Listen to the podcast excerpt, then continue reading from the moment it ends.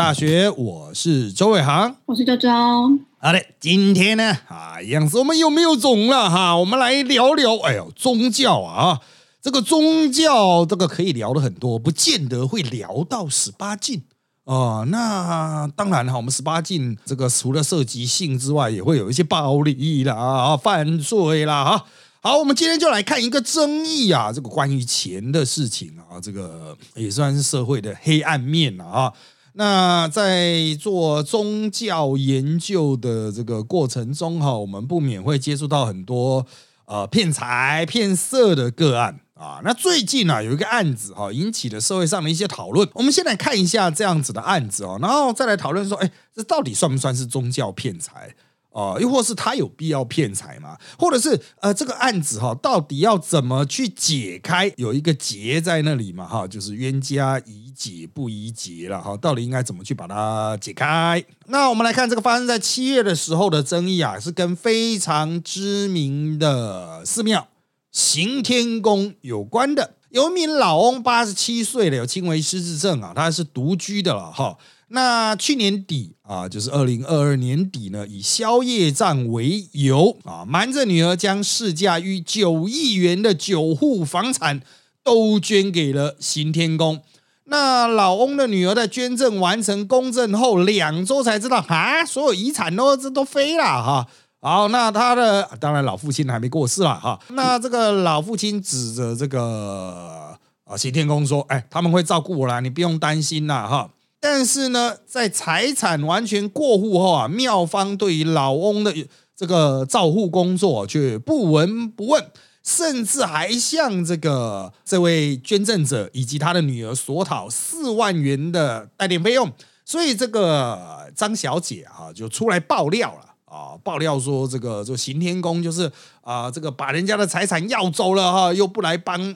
不来这个真正的去执行他们应付的这个义务啊？那行天宫的人员告诉张小姐说了哈，是这个张老先生自己跑到行天宫找人帮忙，然后愿意捐出所有啊房产，然后妙方才请董事长出面洽谈，张家也才会出现这些相关的捐赠纸条。那这个张小姐知道状况后，就问那个保全人员啦哈，那保全人员说，妙方一周至少会来找这个张父。两次啊，那会嘘寒问暖，也会接送张父到新北市三峡的恩主公医院就医。那张家小姐啊，回家时候发现了啊，这个呃新天宫的人员曾经在纸条上写说啊，之后也会送张父就医，也会帮忙找长照机构照顾他余生的字眼，连父亲在这个心智能力状况正常的时候都会说哈。啊，我以后不用你管了，不用你照顾了，行天宫那边人会照顾我了啊。那甚至张小姐还发现，还有一些字条写的什么，你女儿的部分希望怎么处理呢？啊，把印件证明准备好等等内容啦。然后父亲也才拿出一张公证证书，说哦，什么都已经办好，都已经过户啦。去年十一月三十号就已经公证捐给行天宫。张小姐说，那捐了就捐了，起码爸爸有人照顾啊。那这个。去年十二月，要注意，十一月三十号捐，十二月底的时候，医生证实已出现张老先生有出现轻微失智、脑部退化，必须持续诊疗。到了今年一月底啊，行天宫突然传讯给张小姐，那说张父捐赠的房产中有房客租约到期啦。哦哦，原来这些房子是有出租的。好，那租约到期，那当然这个约结了啊，就要退还押金嘛。好，那这个押金理论在张老先生那一边，但刑天宫先带电啊，那刑天宫后来就来说，好啊，我已经帮你带电啦，那这个是属于你的前账未结啦，哈，所以麻烦你帮忙啊，这个结这个你当年收的押金四万，那张小姐就很气啊，啊，我爸你捐了几亿的房产哦，给刑天宫，你怎么好意思来跟我们要这四万？另一方面呢，刑天宫还要求张家妇女签署捐赠不公开的这个声明书，哎，这个就有点奇怪了哈，就这这不是应该公开表扬吗？啊，妙方居然回说，哦啊，我们认为你爸爸会选择捐赠不公开啊，那这个就让张小姐就说，哎。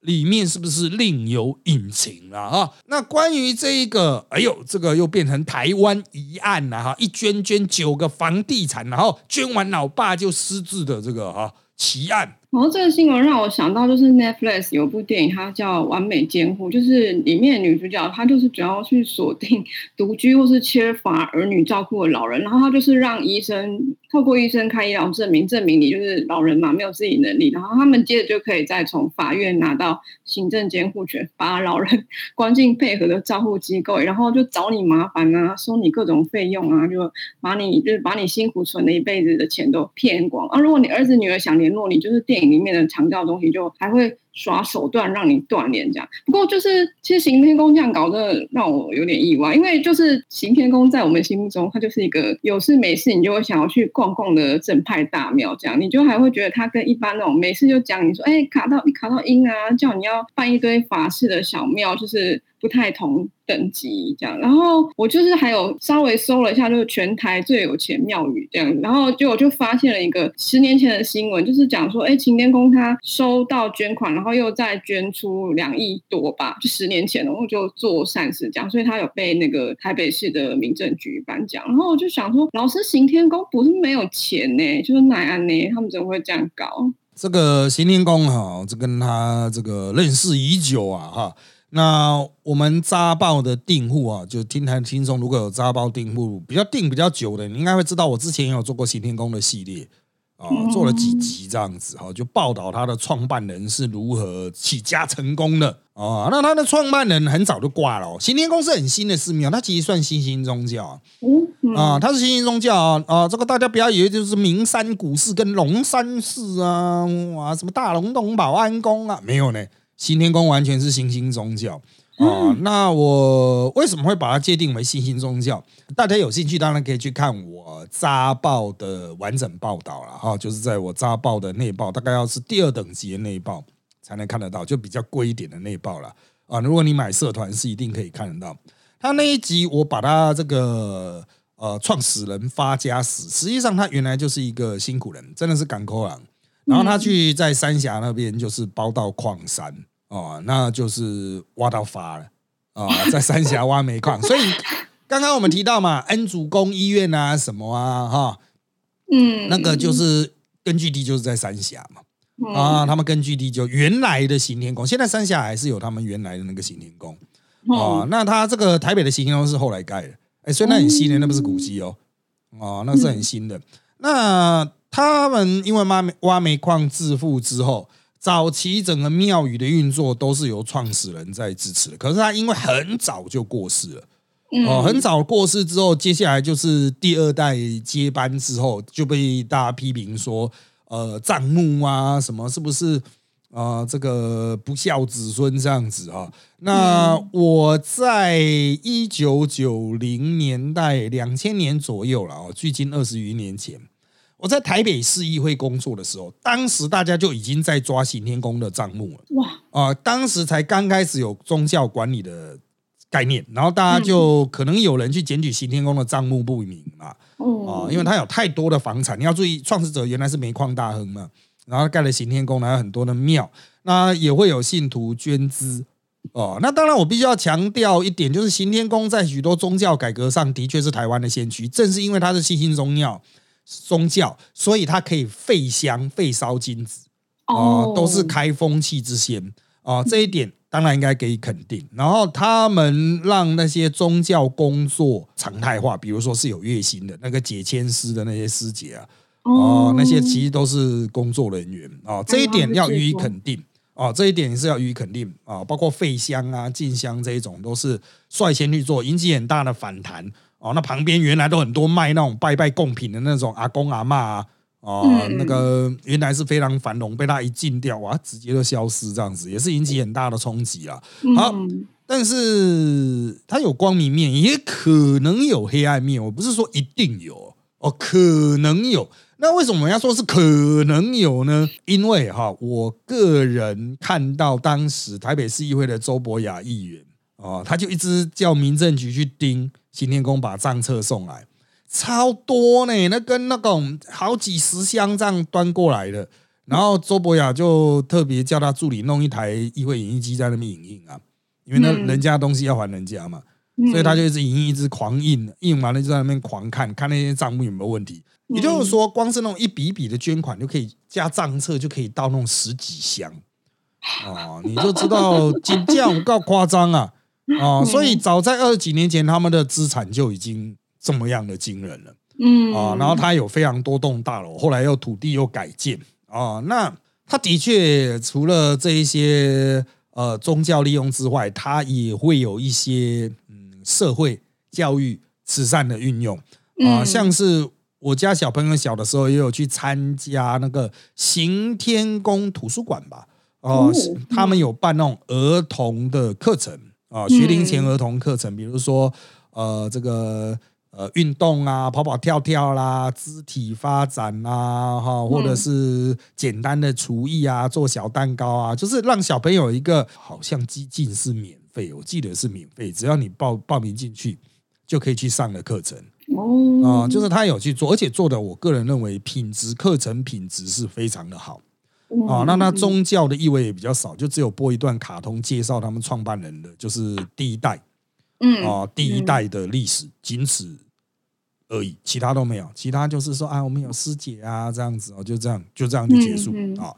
那当然了哈，这个树大有枯枝嘛，你的产业大到这样子哈，有秉持善心来操作的人，也有可能从中上下其手的人。那我们等一下再带到原来这个案子哈，就我所看到的行天宫是，他们有一个很致命的问题，就是在于说他们是原来是一个神机的宗教啊，就是发家的创始人发家了嘛，他从那个赶扣郎变成凯子啊，嗯。哦，那是不是就是会觉得说啊，这一定是神明的庇佑啊什么？所以他原来是神机宗教，可是他当他要变成一个可长可久的宗教的时候，那就不没办法一天到晚出神机嘛，嗯啊、也不是所有信徒都发了，不太可能，这变财神爷啊，所以他就有，比如说我需要有理论，我需要建立神学，嗯我需要建立一套这一种信仰核心。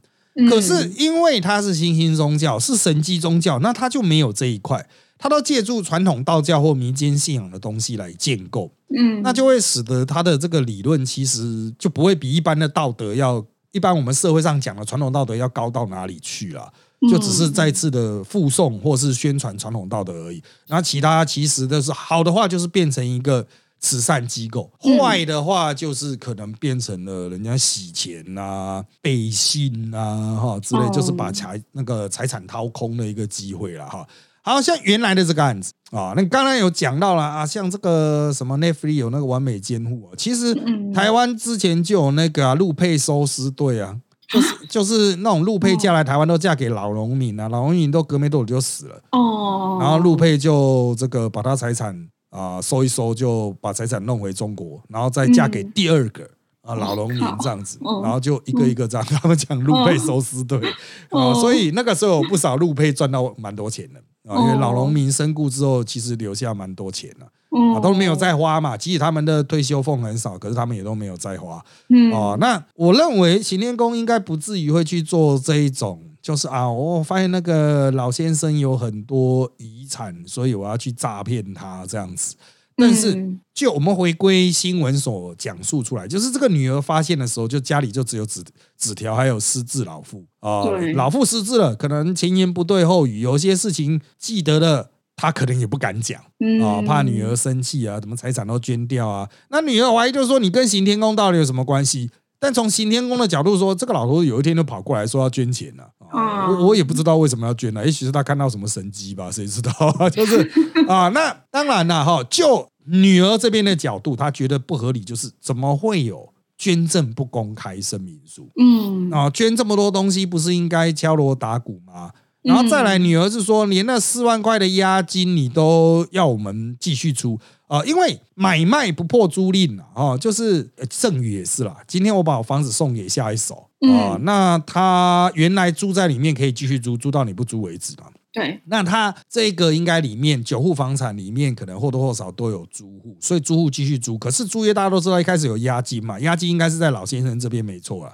对，啊、所以就是如果行天公说，哎，人家现在的住户要结了啊，我当初没有跟你结押金呢，啊，押金的部分可能还是要麻烦你们帮忙，因为他们这样行天宫会计的账会做不出来这样子。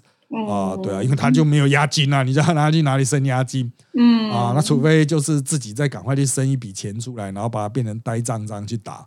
啊，可是这个老先生的女儿啊，就真的觉得说，你们都已经拿了几亿了，呃，然后你现在还来跟我要四万块，有没有搞错？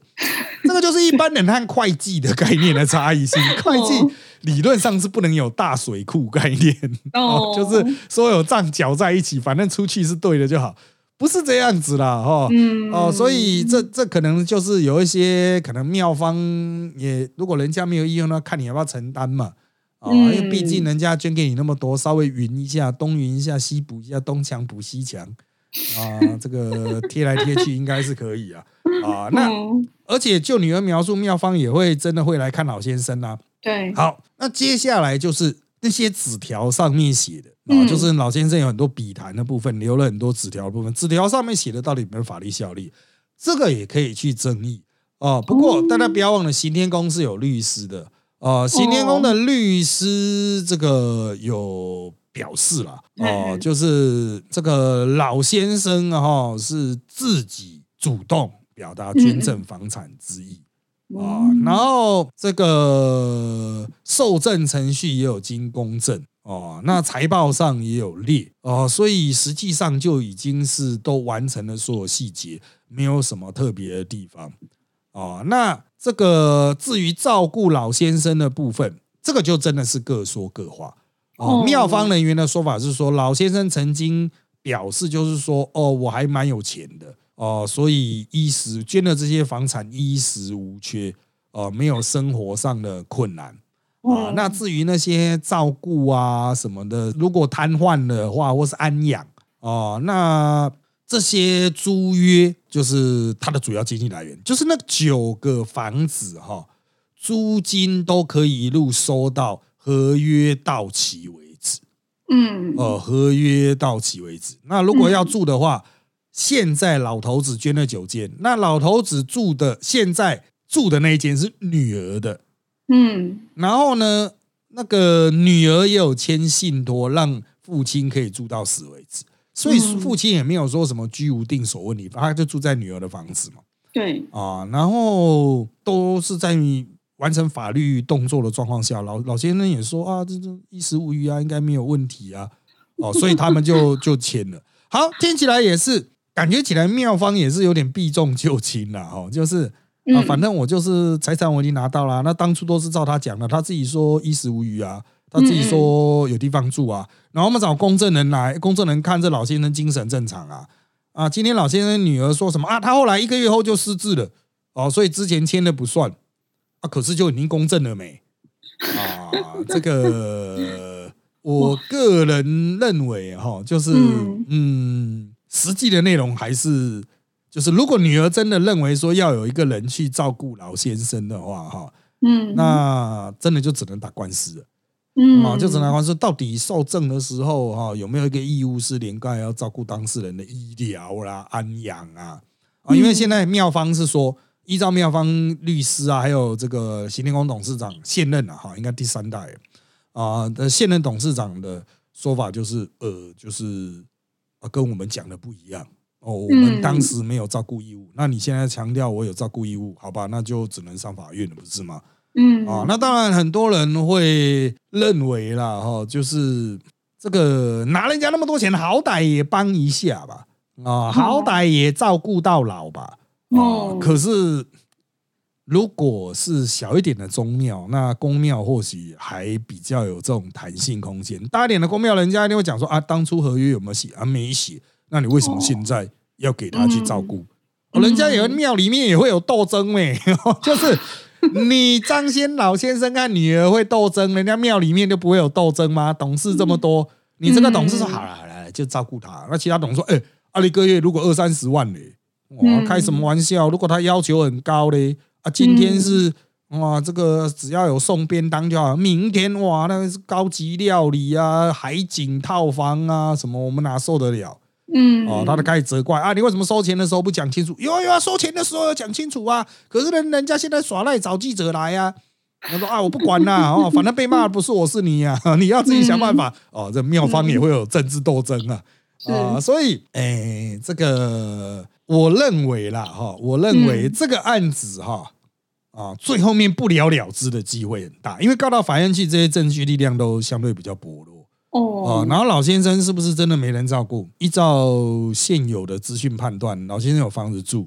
然后那些行天宫租出去的房子的房租好像还是就是产权在行天宫，但是租约的所有的租金都是汇给老先生。哦，对啊，啊，所以你就回到刚刚我们不是有讲到有一个四万块，就是 理论上老先生你还在收租金，那你应该付吧？结果老先生失智了啊啊，有这个事吗？哎，那个人是谁？是我女儿吗？靠腰啊！啊，这下就难搞了啊！所以。台湾其实真的蛮多这种东西，我认为这个已经是所谓宗教捐赠争议，我不会认为新天宫是诈骗的，但在这种明显是存在争议的东西哈，嗯，真的很多啊，真的很多。那行天宫这个已经算是还比较好一点了，至少老先生有地方住，嗯，还有租金可以收啊，还有一个女儿啊，不至于完全流落街头。我想行行天宫也就算女儿也挂了，或是女儿跑了。哦，女儿把老先生赶走，我想行天宫应该也会照顾老先生啊。嗯，没道理不照顾，因为这个事情已经闹大了嘛，很难看呐。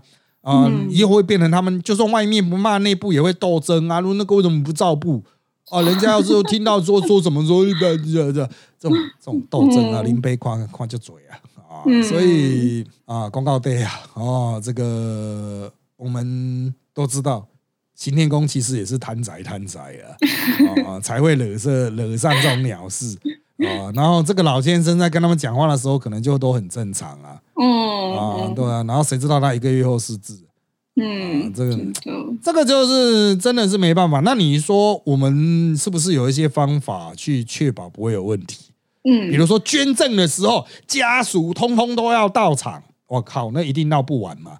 老先生一定会觉得说，我如果家属全部到场，他们一定会说啊，怎么可以捐啊？不可以捐啊？什么样啊？老先生也许就会觉得这种财产惹得自己很烦呢，啊，所以他才捐嘛。哦，那些家务事到底有所有什么恩怨情仇，真的是外人所不能解哦。所以，嗯，我给的建议就是新天宫哈，你至少收到上亿元的房产嘛，那你就只能承担了，不然呢，承担骂名。啊，至少把老老先生的这个屁股擦一擦。至于嗯呃这个受赠的过程，那女儿一定很想要翻案啊，上亿元的资产啊，她一定很想翻案嘛。嗯嗯，我想其实换一个角度来思考啦，就是父亲不愿意把这些财产给你，哦，那显然还是有一些彼此双方沟通的问题。这个解不解开，你在外面是靠背说什么钱要还我啊？回归民法，你的证据力也不够强。嗯啊，那要讲刑法也看不到什么诈骗什么的啊，所以还是回归道德层面呐。哦，就是重点是老先生要妥适的照顾嘛。嗯，而之前是不是照顾的没有那么周到啊？虽然你是住在他的房子里，老先生住在那个女儿的房子里，但是呢，显然就是没有去时时看着老先生没，所以老先生捐了你才不知道啊。啊，也对，对，所以我个人认为，就是里面有很多不为人知的秘密啊。嗯，啊，就表面上看来，刑天宫是他也财迷心窍了，那就现在你就自己想办法，自己自己承担。但是拉出来讲更大格局的哦，这种宗教诈骗，大多数人问的说，家人如果捐很多怎么办？嗯，哦，这个真的是没有办法，除非你把家人的财产全部没收啊。那唯一的比较安全的方法就是自保。哦，协助自保就是家人花钱花到某种程度的时候要自保，怎么自保呢？像这种揭发的方式就是一个，你就去揭发说这宗教团体敛财，他们一定会害怕，因为会影响到他们进一步的敛财啊。嗯啊，他们今天练你这个练到被咬了，然后就我问他，他他收回去，赶快喊暂停，或甚至是退还你。啊，所以敢闹的人才有糖吃了，这也是为什么这么多人会选择闹出来。那很多人选择不要闹出来的理由是，哦，毕竟是家人啊，家人的信仰啊，或是你在家里本来就很容易被这个亲人情绪勒索。嗯，啊，比如信教信的虔诚的爸爸妈妈，他是属于权力位置比较高的，或是那种家里的那一种最受宠爱的小孩。啊，然后他就拿走了所有资产，然后拿去捐给宗教团体的。这个你不去改变这种家庭内部的权力关系是没有办法，所以我给的建议也是，请改变这种权力关系。嗯。当它是有问题的，那你就一定要解开啊、嗯，比如说，他就是家里最有权威的妈妈，或者最有权威的爸爸，然后他就是一直把钱往外掰，不管是搬给宗教团体，或是搬给什么随便啊，任何一种领域。哦，你觉得太过度的，影响到家人的生活了，这已经不只是他的钱，那是大家的钱的时候，第一，一定要去改变那种权力关系。哦，就是嗯。你要主动去唱，你怎么可以一直搬钱出去？啊？那要够凶，够会骂人啊！他情勒你，你就勒他 嗯啊，实体勒他不要不要不要勒死人啊！就情勒勒来勒去啊，哦就看谁会勒啊。那再来就是要把这个事情揭发出来。哦，很多宗教诈财诈色，他之所以能够混那么久，都是因为无人揭发。哦嗯，，那你想行天宫的形象已经算不错了。对啊哦，他被人家叼着一枪，他会怕？会啊！所有几十个记者都挤去，哎，听说你诈财骗了一个老头子，又不照顾他啊！他们就出来说啊，不是，一开始是这个样子，我们上面都有很多。那他这样操作了一轮之后，他之后会不会比较小心？会啊！同样的那些骗财骗色的公庙，你把它揭发出来啊！啊、在那边大呼小叫啊，别人一直看着经过他那边就讲，啊哟，这就骗财骗色啊什么的，他会不会有影响？会。嗯哦、都是会有影响的，所以揭发这件事情也是很重要。很多人说揭发我，他会不会告我？如果你是没没错的人，你担心告个屁对啊啊？，那嗯刑事没有，那至少打个民事干，搞不好可以把一些自己的权益争取回来啦。真的真的，对啊，所以像这种东西哈、真的远比各位想象多。那你会说，哎，奇怪，我没有碰到，那是因为你很穷啊，你榨不出根毛啊。那那种有钱人哦，就是他们也跟国税局一样嘛，国税局会找大的、大户去科啊，科税十亿啊。所以大家经常讲说，国税局都在压榨那种小老百姓，错、哦，国税局他。他会讲说：“你干他妈的穷鬼，没有瞌睡十亿，我找他干嘛？啊！你要逃漏税随便你啦，逃了半天逃一百五十块，干了我理你哦！我去你那边计程车都不止一百五，但是像同样的道理，你就去看那些嗯哦，那些大的宗教团体一定是炸凯子。所以在那种凯子的家族里面呢、因为宗教信仰哇，被榨财的真的是非常非常的多。哇，哦，那我在扎报的那报系列，我有做过一个成神之路的系列，有提到台湾各大宗教山头之所以会有今天，啊，他们的创创办人是如何从一介平民变成神的。接近于神的人，那大家可以有兴趣去看啊。我不是说这一家我都是一肚子坏水，但是他们或多或少都有一个练的过程，哦，就是练财的练。然后他们练的技巧，我不见得有把它写进去，有的写的很隐晦，比如说他是党国特许啊、国民党特许宗教这样子哦，因此嗯是以特许就是 franchise 就是那种拥有特许专卖权的。啊，但是他可以特许经营宗教，当然他都可以做的很大，嗯，或者是他那种情勒模式真的很很厉害。很。强，比如说，哦就带人去看这一片哇荒芜的山地啊，然后就是带所有信徒，我们在这边发一个愿，哦，把它变成什么什么什么，就是情勒大会这样子。那有钱出钱，有力出力啊，哦，哦，这个差一点做不好啊，那师傅就在那边感叹：“哎呀，就是这个心那个怨念圆满哦，就差一步，我不知道能不能看到这样。那厉害，就是情嗯勒大会啊，哦，就是哦我不是说这种情勒都是错的啦，哦，嗯因为有些人真的是行有余力，或者是他真的有钱，只是不想捐。那好一点的大师，他不会去勒穷人嗯嗯啊，他都是去勒那种凯子，凯子勒一勒掉下来一堆钱，就总比你那边跟穷人讲，你讲半天啊，穷人就已经够穷了，你还去勒他，没有意义啊。啊，嗯好，所以啊，这个成人之路我有提到，几乎台湾你所认识的，包括很正派的，或是一般认为不太正派的，我们都有做。哦、就是 紫衣神教，我记得都有。哦，你你那台面上讲的出来都有，有兴趣的啊，你可以去订阅扎报来看看我们的这个呃相关的这个研究报告吧，它其实就是研究报告啊。嗯，好，那记得是扎报的第二个方案哈，不是最便宜的方案，是第二个方案才可以往前翻。有一个成神之路系列，你可以用搜寻的系统去找来看了啊。好的，因为时间关系，我们这集内容就差不多到这边喽。请追踪我们米走大学脸书粉丝团、YouTube 频道，掌握我们的最新状况。也请在各大 Pocket 平台给我们五星好评，谢谢大家的收听。那就在这边跟大家说拜拜。拜拜。